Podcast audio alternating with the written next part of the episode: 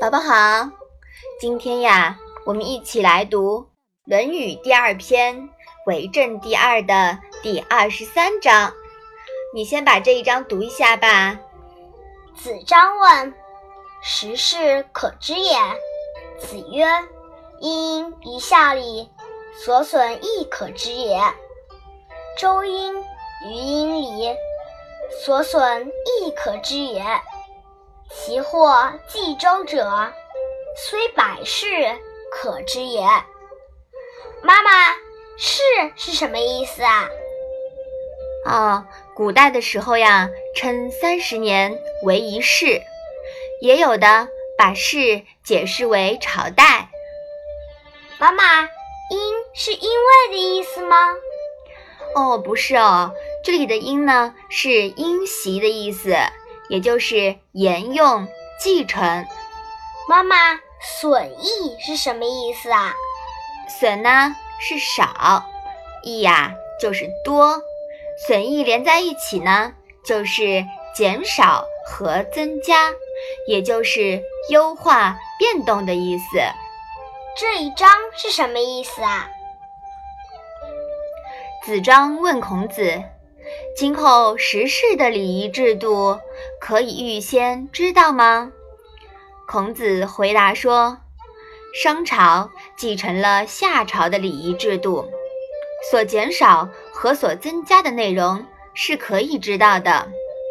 周朝又继承商朝的礼仪制度，所废除的和所增加的内容也是可以知道的。”将来有继承周朝的，就是一百世以后的情况，也是可以预先知道的。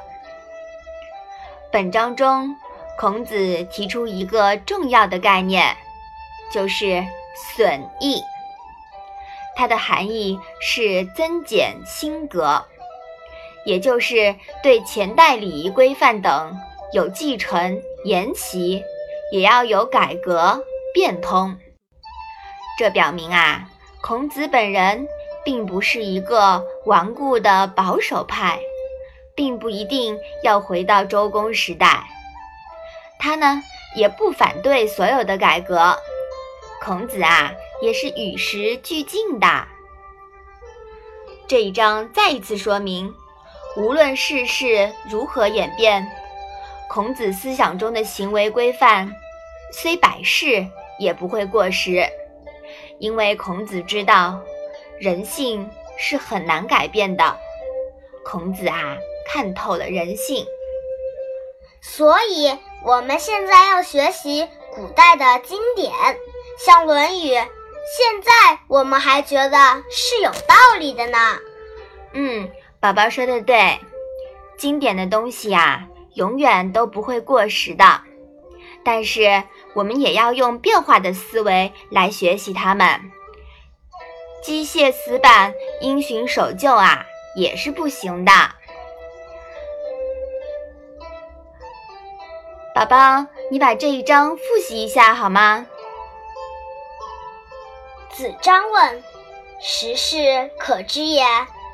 子曰：“殷殷于夏里，所损亦可知也。”周音于音里，所损亦可知也。其或冀周者，虽百世，可知也。好啦，我们今天的《论语》小问问啊，就到这里吧。谢谢妈妈。